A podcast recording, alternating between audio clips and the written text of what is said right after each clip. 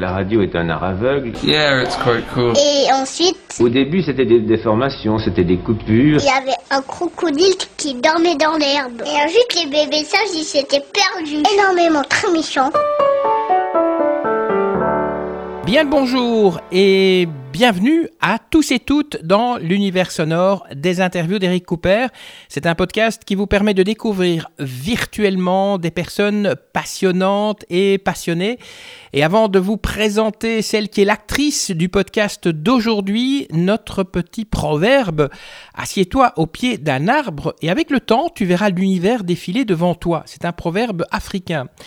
Alors, l'actrice d'aujourd'hui s'appelle Anne B de Storylific. Storylific, c'est son podcast et c'est un podcast qui plante des arbres avec les oreilles. Mais c'est pas idiot hein, de faire ça puisqu'on plante bien des choux avec le nez. Alors tout de suite, eh bien, je vous propose que l'on découvre Anne B et son podcast Storylific.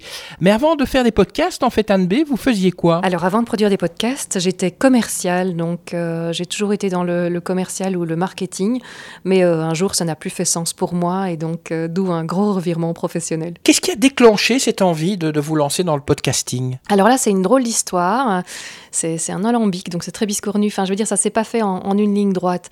Euh, ben, je me suis rendu compte que j'écoutais énormément de podcasts, euh, mais m'était pas venu directement à l'esprit l'idée d'en faire. Mais par contre, on a fait un grand voyage en famille de, de quatre mois euh, qui m'a fait renaître un peu mes... Je savais que j'allais changer de, de profession et donc ça fait renaître un peu mes rêves. Et donc notamment le rêve de faire ben, ce que tu es en train de faire, euh, des interviews. Et donc m'est revenue l'idée de, de faire ce que, ce que vous êtes en train de faire avec moi, de, faire des interviews. Et bon, moi je suis assez... euh, J'aime le support écrit. Mais comme je me suis rendu compte que, que j'adorais écouter des podcasts, encore bien plus que lire, je me suis dit, bah tiens, pourquoi pas. Mais en même temps, j'avais envie de faire de euh, l'écologie parce que le climat commençait à m'inquiéter de plus en plus. Moi, j'habite euh, proche de la nature, proche d'une forêt que je voyais souffrir. Je suivais quand même de loin l'actualité euh, climat depuis longtemps. Et voilà, ça commençait à me démanger. Je me disais, c'est pas possible de, de faire tous les jours plus partie du problème que de la solution. Et un jour, ben, quand tu es trop en conflit de, valeurs euh, au quotidien entre ton boulot et ce qui, toi, te paraît être la manière dont tu dois mener ta vie, ça, finit par craquer. Et donc, euh, c'est là que s'est amorcé pour moi un changement de carrière à, presque 180 degrés. Pourquoi avoir décidé d'utiliser le podcast et pas, par exemple, avoir euh, construit un site internet? Mais ça, je l'ai fait aussi, mais pour plutôt comme support pour le podcast. Le podcast, pourquoi? Euh, Parce que moi, je suis une personne très auditive, donc j'apprends beaucoup mieux, je retiens beaucoup mieux par l'écoute, et j'adore les histoires. Et les histoires, quand on vous les raconte, c'est pas la même chose. Donc, je raconte des histoires à mes enfants tous les soirs. Euh, J'ai toujours adoré les histoires depuis que je suis petite. J'ai fait beaucoup de littérature à l'école comme à l'UNIF pour euh, parce que justement le, récit m'intéresse. Quand on voit maintenant en marketing hein, le storytelling, c'est euh, super important. Euh, on parle aussi de stories euh, sur Instagram, etc. C'est pas c'est pas un hasard.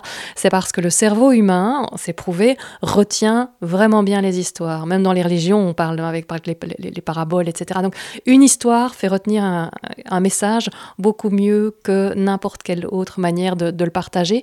Et donc, l'oralité, euh, partager des récits, je trouvais que le podcast, ce format très intimiste, qui est en plein boom aux States pour le moment, ça arrive en Europe, c'est pas, c'est pas un hasard, était un format terriblement intéressant. Est-ce que c'est compliqué euh, à produire un podcast? Parce que nos auditeurs, ils savent comment l'écouter, on pousse sur play, mais ils ne savent pas tout le travail qu'il y a derrière. Ah oui, ça c'est compliqué. je crois que si je l'avais su à l'avance, je m'y serais peut-être pas mouillée. J'étais déjà dedans jusqu'au cou quand je me suis rendu compte de l'affaire. Donc euh, oui, oui, ça, prend énormément de temps.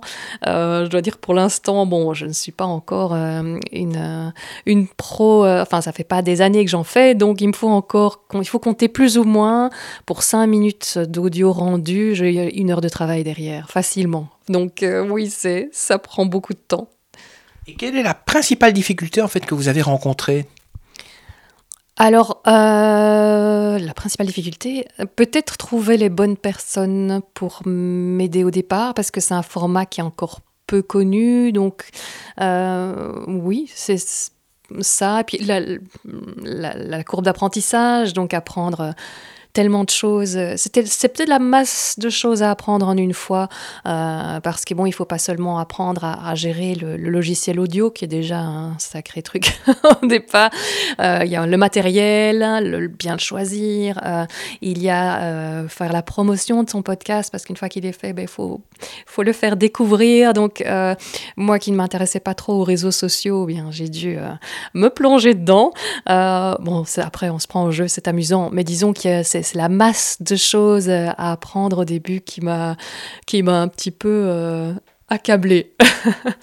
Est-ce que l'investissement en côté matériel est, important? Parce que si certains auditeurs veulent se lancer, euh, on s'en sort avec quoi? Avec 1000 euros ou bien il faut 10 000 euros? Oh non, non, non, même avec moins de 1000 euros, hein, je veux dire, il faut compter un, hébergement. Ah bon, à minima, il y a déjà les mini-sites qui en général sont faits par les hébergeurs de podcasts, donc euh, avec des abonnements qui vont entre 6 et 15 euros euh, par mois.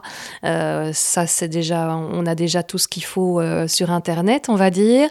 bon, c'est toujours recommandé de faire son site web à soi, donc là il faut peut-être compter encore un petit investissement complémentaire, évidemment qui peut, là, peut, varier terriblement si on le fait soi-même ou pas. Euh, il faut investir dans du matériel, bien sûr. Bon, maintenant il y a beaucoup de gens qui travaillent simplement avec leur PC et achètent un, un micro, là il faut quand même investir dans un micro, mais on fait des choses très propres pour déjà une centaine d'euros. Maintenant, après, le, the sky is the limit. Hein, on, peut, on peut vraiment monter très haut dans les micros. Mais le mien doit faire 95 euros, oui, 95 pour nos amis français. Votre podcast s'appelle Storylific. Pourquoi ce nom?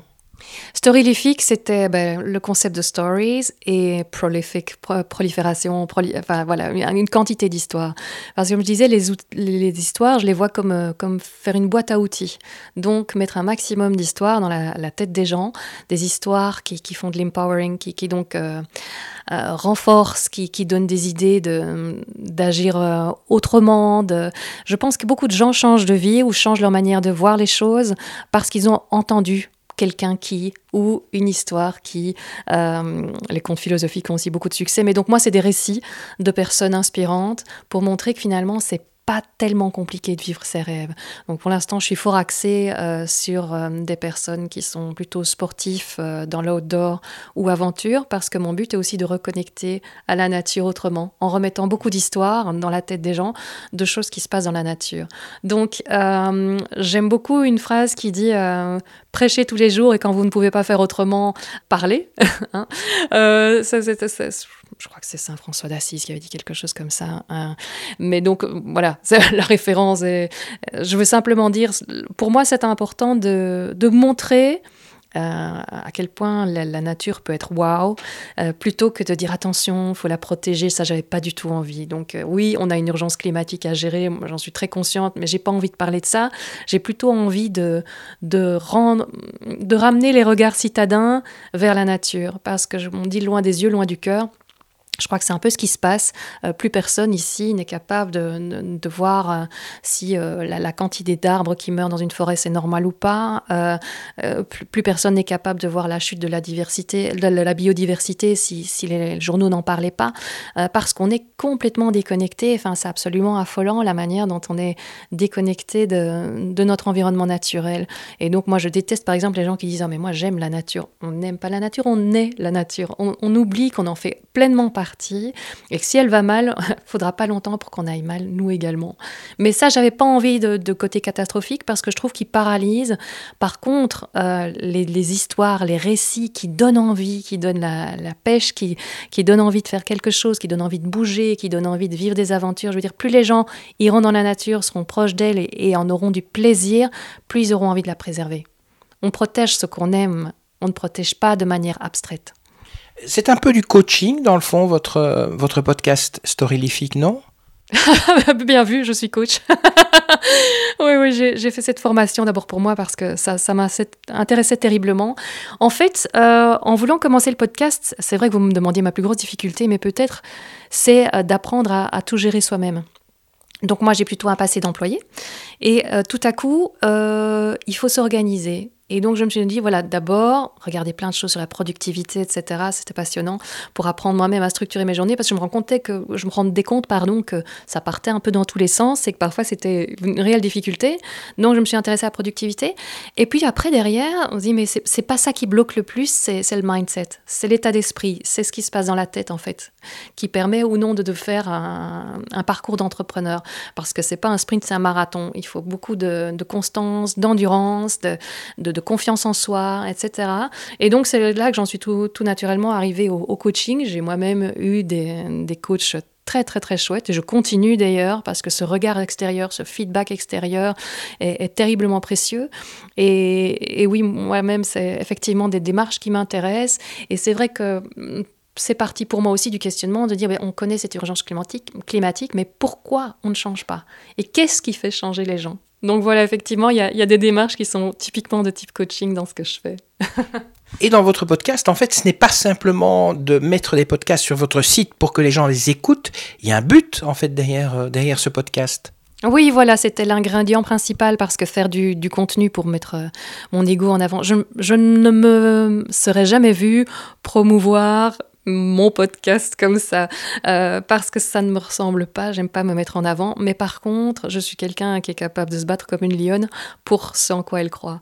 Et moi, ma valeur, voilà, justement, c'est cette nature, c'est se dire qu'on est, on devrait considérer hein, tout ce qui est autour de nous pas comme des, ressources, mais, mais, comme des, des biens qu'on doit transmettre à nos enfants. On est des gestionnaires, on n'est pas des propriétaires de notre planète. Et je trouve pour l'instant, on fait une très très très gestion. Et donc, ma valeur, la valeur de, de la défense de, de la nature, euh, ça c'était le plus important pour moi. Et je me suis dit, mais d'un autre côté, j'ai pas envie de faire un podcast qui parle directement, comme, comme je vous disais, de, de la nature, de la protection de la nature. J'ai envie du waouh, j'ai un truc qui bluffe, qui décoiffe. Moi, j'ai toujours adoré les aventuriers, les têtes brûlées, les gens qui vivent leur passion pour montrer que, quoi qu'on en pense, oui, c'est possible de vivre plus, de, se sentir vivant chaque jour. Et ça, c'est ça qui me faisait vibrer. donc, je me suis dit, mais comment je mets les deux ensemble Tu vois, c'était un peu la, la quadrature du cercle. Et puis, je me dis, mais on peut, on peut faire en fait n'importe quoi, mais partager ses bénéfices. Moi, à mon sens, si on est passionné, on est bon dans ce qu'on fait parce qu'on lâche jamais le morceau, parce que c'est quelque chose qu'on ferait de toute manière. Donc la, passion est un moteur extraordinaire. Et donc je me suis dit, mais si j'arrive à faire quelque chose où j'ai des chances d'être bonne parce que j'adore ce que je fais, bah alors peut-être que j'arriverai à être plus performante et donc plus utile à la cause euh, de la reforestation qui est celle que je soutiens, euh, en faisant ça et en repartageant les bénéfices que j'arriverai à récolter de mon activité. Donc 50% de ce que je récolte grâce au podcast part à la lutte contre le changement climatique. Et pour l'instant, à l'ONG euh, Graines de Vie, il y en aura sans doute plusieurs après, mais pour l'instant, les rentrées sont, modestes, donc euh, avec une, c'est déjà très bien. Mais Graines de Vie, voilà, c'est une ONG à laquelle je crois beaucoup, qui fait un travail formidable, et je suis très très heureuse de vivre ma passion et pouvoir contribuer à, cela, à la reforestation. Votre dernier podcast, il parle de qui ou de quoi? Le tout dernier podcast, je l'aime beaucoup, mais j'ai ça à chaque fois, je dis oh, c'est mon préféré, puis je réécoute les autres, c'est celui-là. Je dis en fait non, je les adore tous. je suis tellement reconnaissante à tous ceux qui sont passés par mon micro de, confier leur voix, de reconfier leurs histoires, voilà. Et le dernier, c'est Thomas Tirtio, qui euh, est un entrepreneur parisien. Et j'adore vraiment son histoire pour le message qu'elle fait passer, parce que c'est quelqu'un qui a décidé un jour de, de, mettre plus de passion dans sa vie. Sa passion à lui, c'était justement ce côté un peu aventure. Et s'est dit, je vais aller traverser le Groenland dans la neige, dans le froid, en hiver. Euh, il faut savoir qu'il n'était pas sportif, euh, qu'il n'était pas fils de, de, montagnard, qu'il n'était pas voilà, il était entrepreneur à Paris. Donc euh, c'était vraiment très très très loin de, l'idée qu'on se fait d'un Mike Horn ou des gens comme ça. Mais donc il s'est mis ça en tête et puis petit pas par petit pas, il a monté son histoire, a trouvé un, guide. il n'a pas été comme une tête brûlée s'enfoncer dans le froid. Hein, il a trouvé un guide, il a trouvé une équipe pour pouvoir euh, se permettre de, faire ces voyages qui sont quand même coûteux, mais donc si on répartissait les, le, prix sur plusieurs, ça allait. Et donc voilà, petit à petit, en découvrant les implications de son, de son rêve, de sa vision, il a commencé à, à, mettre les choses en place pour que ça puisse se faire. Et donc il a été effectivement faire cette traversée du, du Groenland avec d'autres. Et donc c'est devenu, la plupart sont devenus des amis. Et donc chaque année, ils font ensemble une aventure. Et ça, je trouve ça absolument formidable. Son message, c'est qu'il ne faut pas mettre trop de ou dans sa vie. Donc, soit je fais ça, ou je vis de ma passion, soit je fais ça, ou. Il y a parfois moyen de faire les deux. On peut mettre des et. Voilà.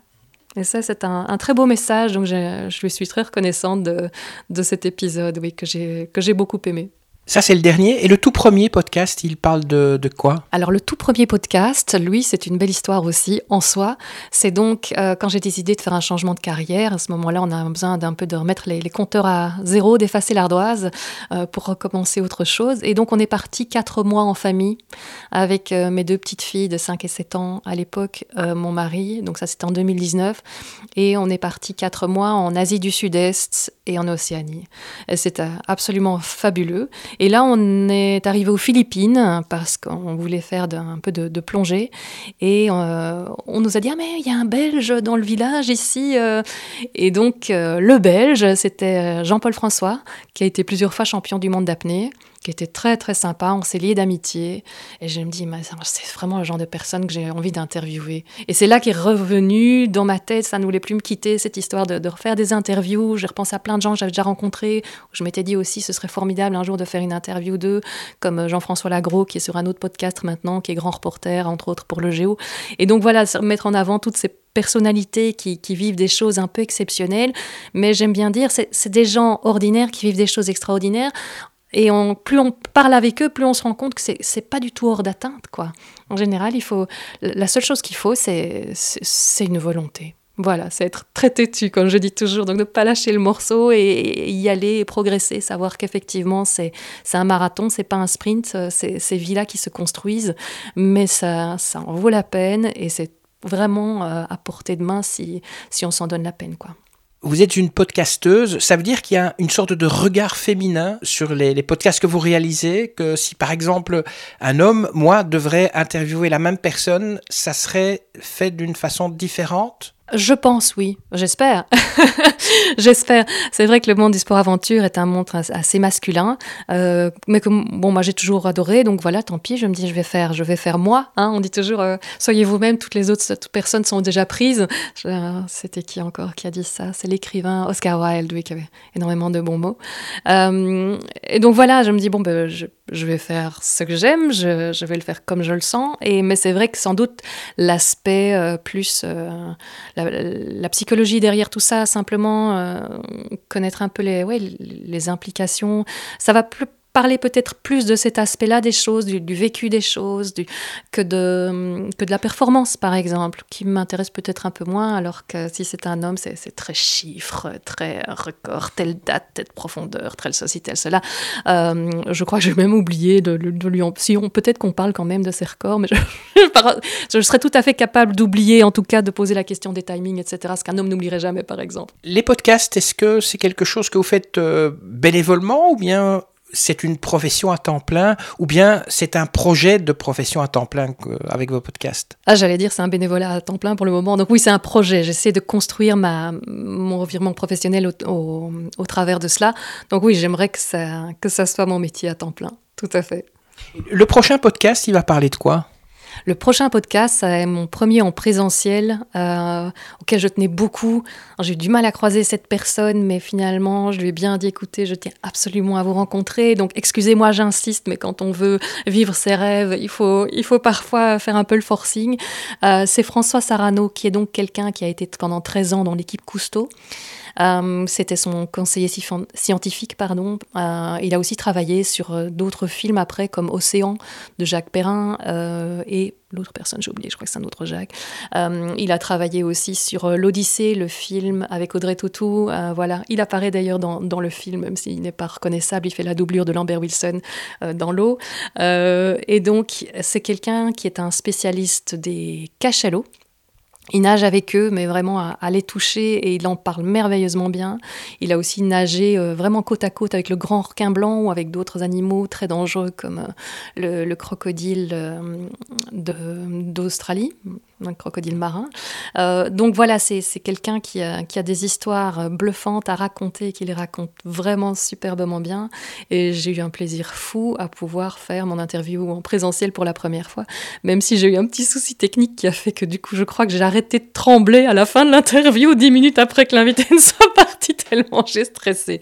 Mais il a été très très gentil et, c'est un très très beau souvenir pour moi puisque c'était voilà en bord de mer juste avant qu'il fasse une intervention dans un festival où j'ai pu l'interviewer. Merci à vous, Anne B, d'avoir répondu à toutes nos questions storylifiques, euh, story avec un Y, storylifique.com. C'est là où vous pourrez découvrir ce podcast qui plante des arbres avec les oreilles. Et puis, si vous arrivez à planter les choux avec le nez, n'hésitez pas, bien sûr, à me le faire savoir. Et si vous avez aimé ce podcast, n'oubliez pas de le partager, de nous envoyer un commentaire, euh, de liker. Enfin bref, abonnez-vous aussi, comme ça vous serez tenu au courant euh, de la publication du prochain podcast. Sur ce, moi, je vous quitte. Que la force soit avec vous et avec tous les autres. Et à la prochaine fois. Ça y est, c'est fini.